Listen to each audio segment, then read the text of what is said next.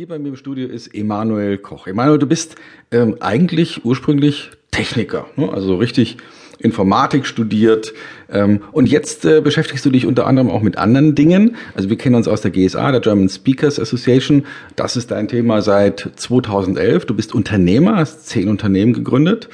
Tops wie Flops war da das Stichwort. Also nicht alles hat geklappt, aber da werden wir sicherlich gleich nochmal drüber reden. Du hast ein Buch geschrieben und täglich grüßt dein Lebenstraum. Auch darüber werden wir gleich nochmal reden. Du hast einen Lehrauftrag an der HAWK in Hildesheim an der Hochschule für angewandte Wissenschaft und Kunst.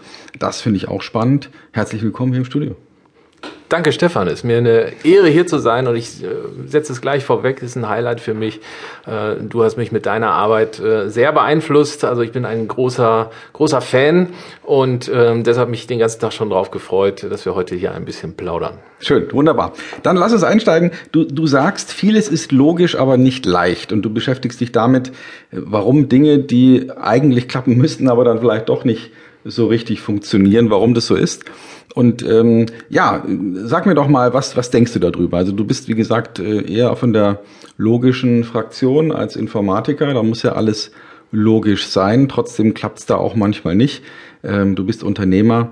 Warum klappen die Dinge nicht, wenn sie logisch sind?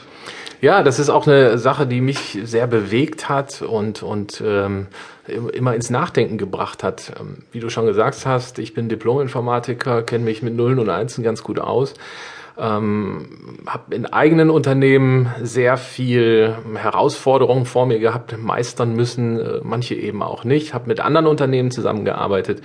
Ja, und dann schon gesehen, immer das eine ist, äh, weißt du, die, so, baut sich so eine Reißbrettlogik. Man sitzt mit vielen tollen Menschen in irgendwelchen Konferenzräumen zusammen und, und bereitet die nächste Weltrevolution vor und ähm, entlässt das dann in die Organisation und so häufig ist dann genau eine Sache passiert, nix.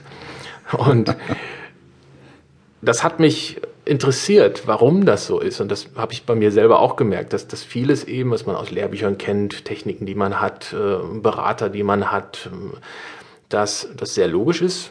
Und drauf guckt, ja, okay, verstehe ich. Naja, aber wenn man dann davor sitzt am Tisch ähm, und das dann umsetzen soll, dann wird es eben beliebig schwierig. Ne?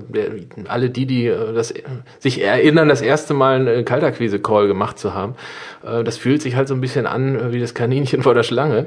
Man weiß, was zu tun ist, äh, ist aber unendlich schwer. Und es geht eben eben in Unternehmen, in Teams, äh, den anderen ganz genauso. Manchmal stehen auch Führungskräfte daneben und fragen sich, warum, warum tun die denn das alles nicht?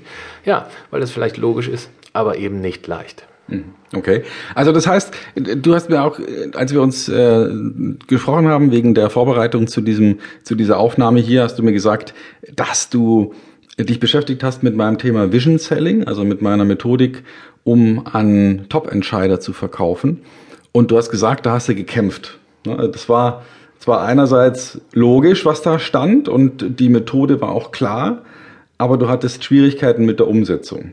Wie hast du das gemeistert?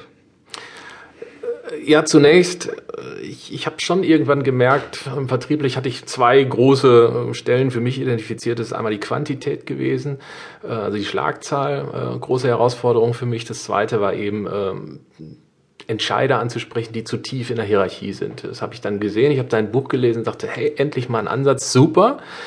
Und ähm, äh, dann hast du ja so ein, so ein, so ein mehrere Schritte Programm, ne, dass man eine Vision aufzeigt, ne, da, dass man sagt, äh, die Konsequenz des Nichtstuns, ne, was, was passiert, wenn du nichts machst, lieber Kunde, und wo können wir gemeinsam hinkommen? Ja, und dann gab es so eine Phase, die du dann nennst SI, Schmerzen intensivieren, dass man auch ganz klar sagt, ne, lieber Kunde, wenn du nichts machst, dann tut's so und so weh und das kostet so und so viel Euro und habe ich es genau verstanden. Ja, und letztendlich ist das so eine Situation, wo man den Kunden unterdrückt, ne, also wirklich, das ist nicht angenehm, ne, und ähm, wir sind ja alle so gerne nett und da ist man dann gerade nicht nett. Ist notwendig, aber nicht nett. Und das war beliebig schwierig. Ich bin aus meinen alten Mustern da gar nicht rausgekommen und immer wieder reingefallen in die Frontdusche und zu viel reden und ähm, dann, ja, dann habe ich angefangen zu überlegen, wie kriege ich es denn eigentlich hin? Und tatsächlich, ich habe mit einem Freund zusammen, haben wir einen Schlachtplan gemacht, das ist auch Jahre her, und haben uns dann wirklich zu zweit in die Kundentermine gesetzt und der, der eine hat dann jeweils versucht, das Vision Selling umzusetzen. Und ich sage hier ganz bewusst versucht, weil das war eine extrem harte Lernkurve. Und der andere hat jeweils geguckt, wie viel redet.